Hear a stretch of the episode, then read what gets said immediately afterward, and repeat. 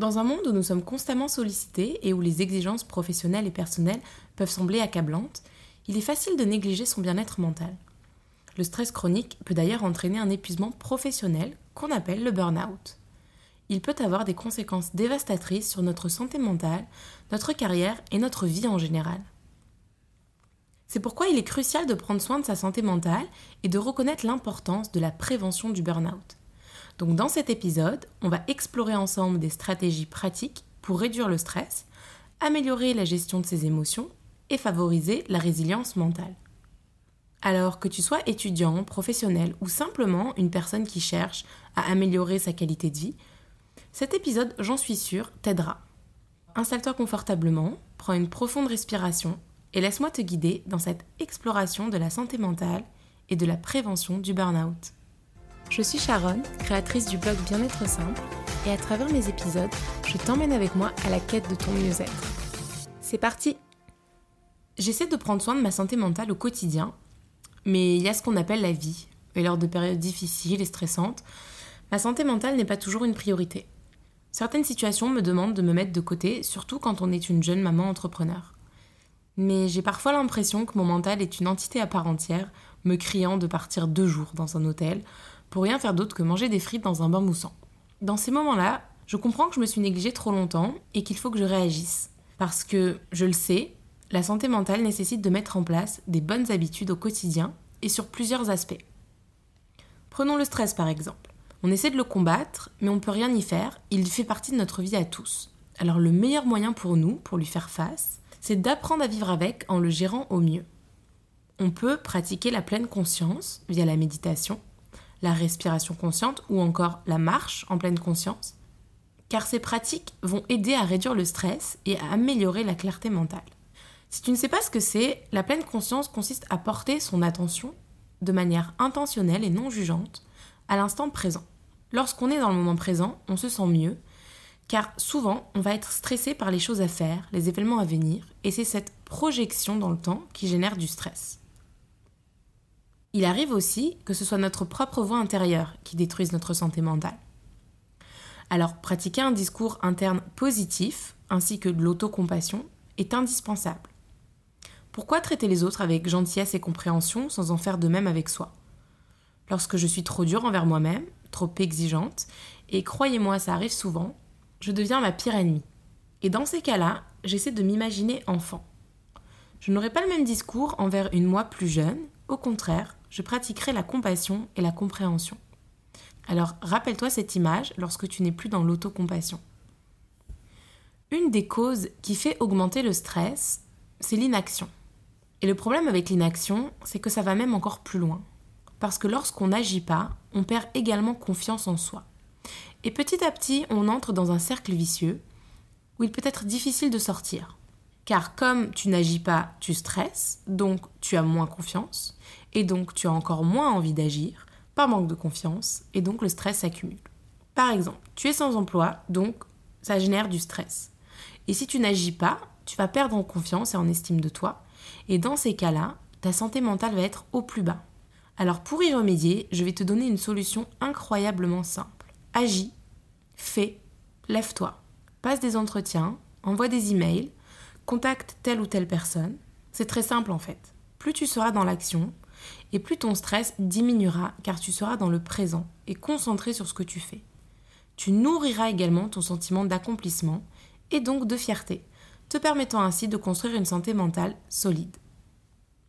Lorsque je parle de prévention du burn-out, il est indispensable, et je dis bien indispensable, de faire des pauses et de prendre du temps pour soi. Nous ne sommes pas des robots, notre corps et notre mental ont besoin de repos. Que ce soit prendre 10 minutes de break dans ta matinée de boulot, prendre un vrai week-end détente sans penser à rien d'autre, ou partir en vacances dès qu'on le peut, il faut s'accorder du temps off. C'est le meilleur moyen de garder un mental d'acier et surtout un équilibre de vie. Ça m'arrive des fois de ne pas pouvoir prendre de break durant une certaine période, et je sens directement l'effet négatif sur mon mental, mon humeur et aussi ma motivation.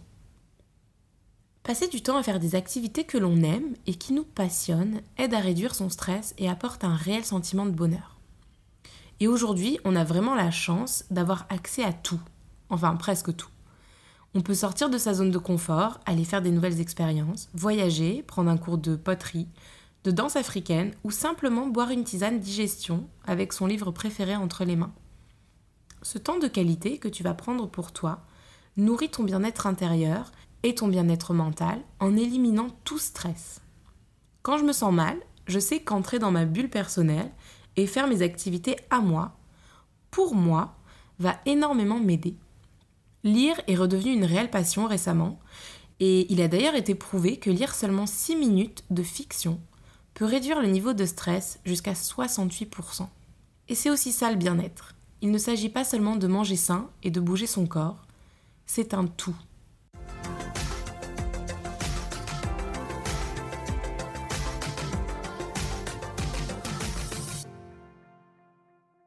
S'il y a bien une chose qui impacte grandement ma santé mentale, c'est quand je fais quelque chose parce que je m'y sens forcée ou parce que je n'ose pas dire non. Je sens une telle frustration qu'il est vraiment difficile pour moi de me remettre dans un état d'esprit positif. Apprendre à dire non est un long processus. Je suis la première à le vivre, surtout quand on ne veut pas blesser la personne en face de soi. Seulement voilà, au fur et à mesure, si on s'écoute pas, on finit par se blesser soi-même il est important de comprendre qu'on a tous nos limites, ce qu'on est prêt à faire et ce qu'on n'est pas prêt à faire. Et il est indispensable de fixer ces limites auprès de ceux qui nous entourent. Non seulement ça te permettra d'être en accord avec toi-même, mais aussi d'établir des relations de qualité avec tes proches. Finis les non-dits et les rancœurs envers les autres. Tu sais qui tu es et tu t'assumes. Fais-moi confiance, il n'y a rien de plus puissant pour son bien-être mental.